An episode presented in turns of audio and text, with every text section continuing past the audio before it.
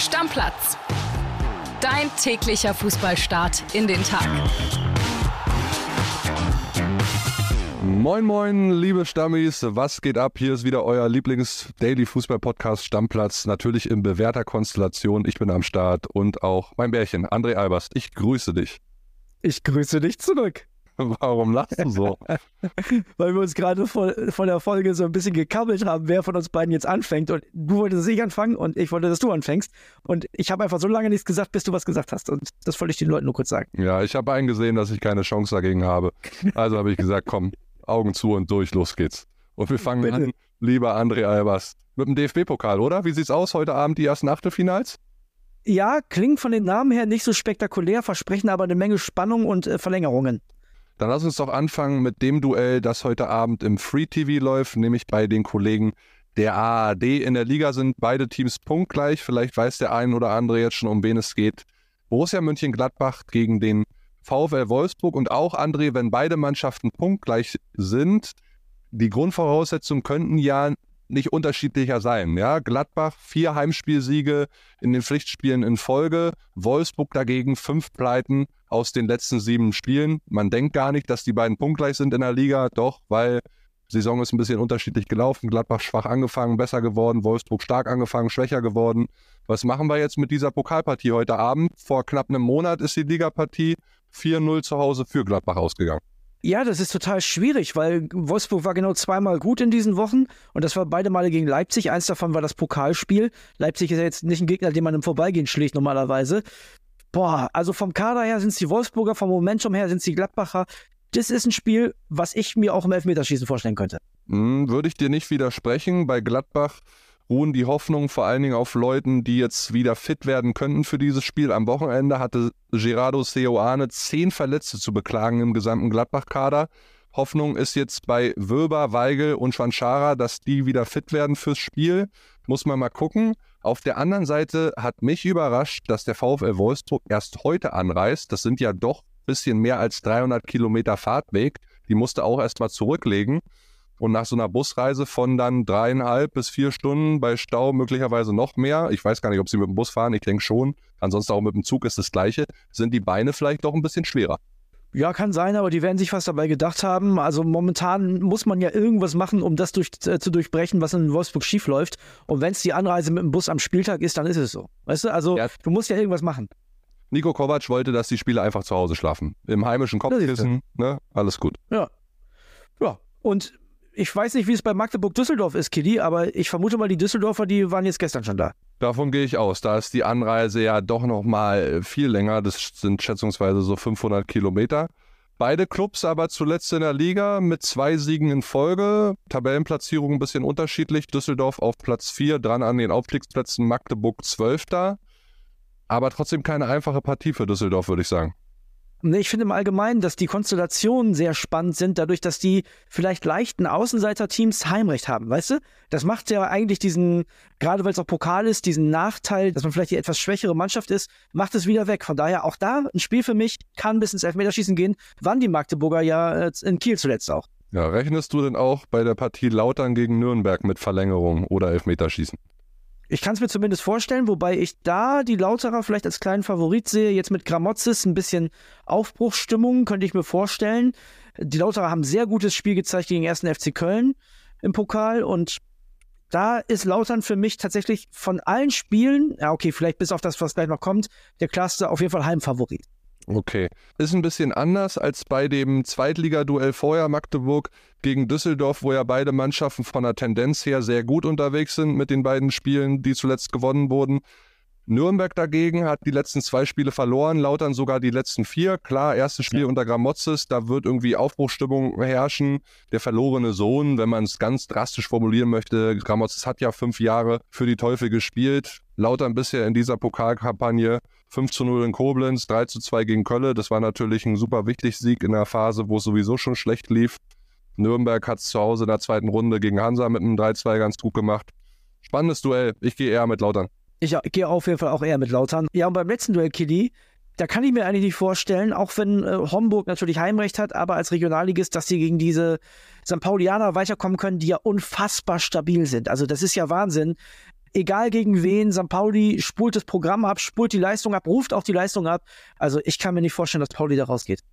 Es ist ein Duell der Tabellenführer in ihren jeweiligen Ligen. Homburg führt die Regionalliga Südwest vor den Stuttgarter Kickers an. Die haben zwar ein Spiel weniger, aber Tabellenführer ist Tabellenführer und St. Pauli ist Tabellenführer in Liga 2.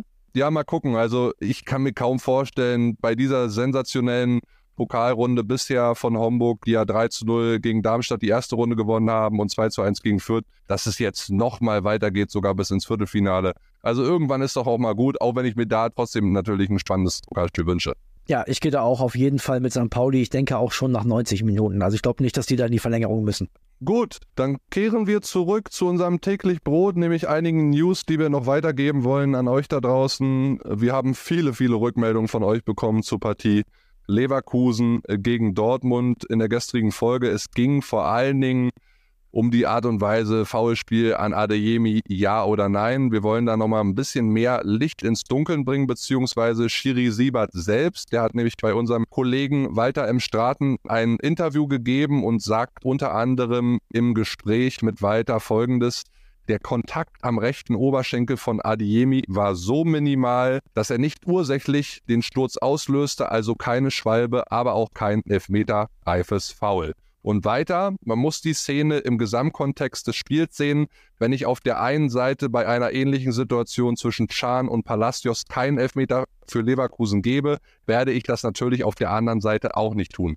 Deshalb sind dann die Aussagen des Trainers unverständlich für mich. Er meint die Aussagen von Edin Terzic nach dem Spiel. Ja, Killy, wir haben uns nicht abgesprochen, Schiri Siebert und ich, aber wir sagen ja das Gleiche. Und das habe ich ja tatsächlich in der Folge gestern ganz genau so gesehen wenn du den einen nicht gibst, kannst du den anderen auch nicht geben.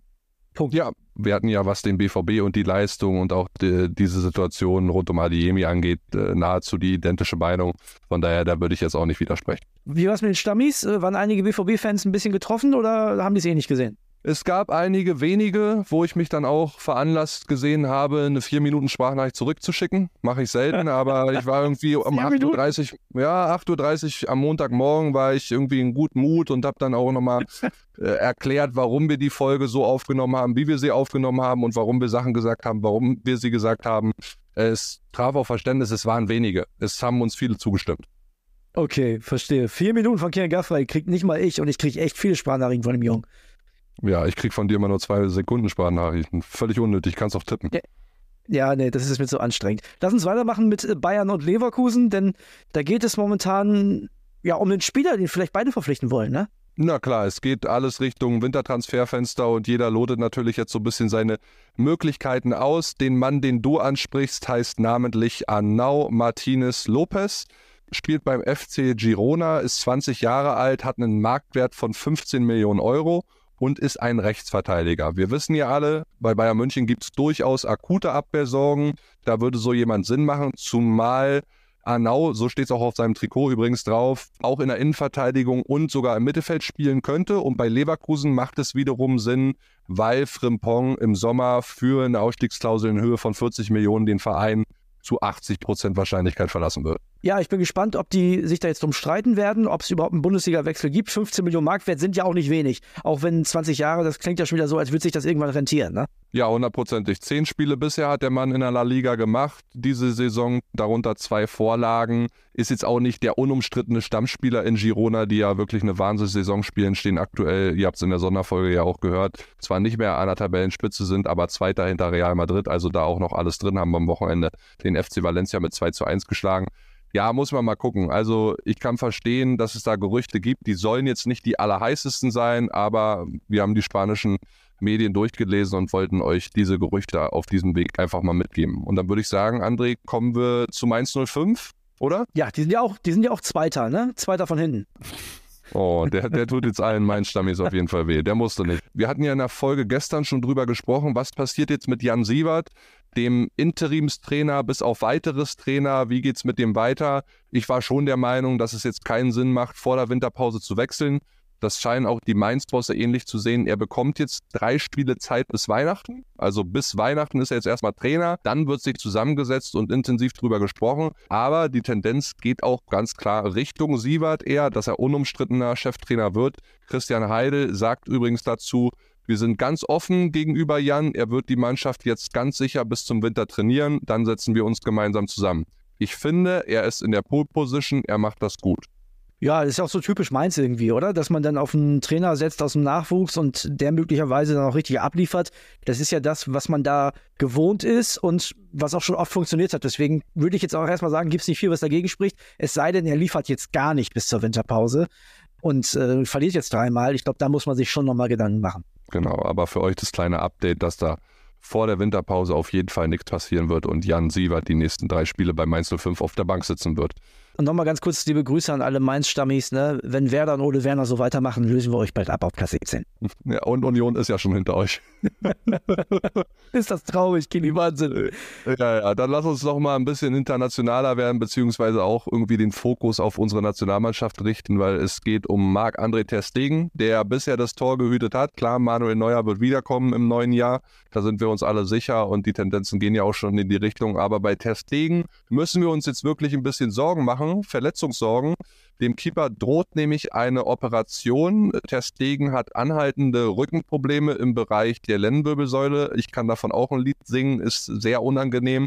Es gibt jetzt keine genauere Diagnose, die bekannt ist, aber die spanischen Medien munkeln, dass es so hartnäckig ist, dass er jetzt sich sogar einer Operation unterziehen muss, weil die konservative Behandlung bisher keine signifikante Verbesserung mit sich gebracht hat. Aktuell ist auch für Testegen kein Teamtraining möglich. Er konnte ja auch nicht die Länderspiele gegen die Türkei und in Österreich mitmachen.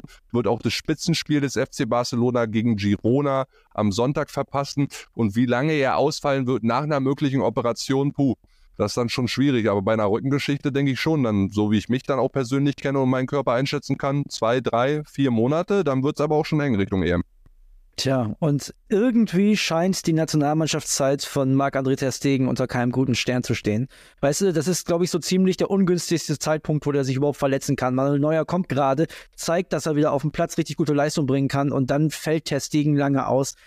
Es ist, also du weißt ja, ich bin sowieso Team Neuer. Ich wünsche Marc-André Ter Stegen, Barca-Legende, alles Gute, aber es ist wie gemalt für die Rückkehr vom GOAT.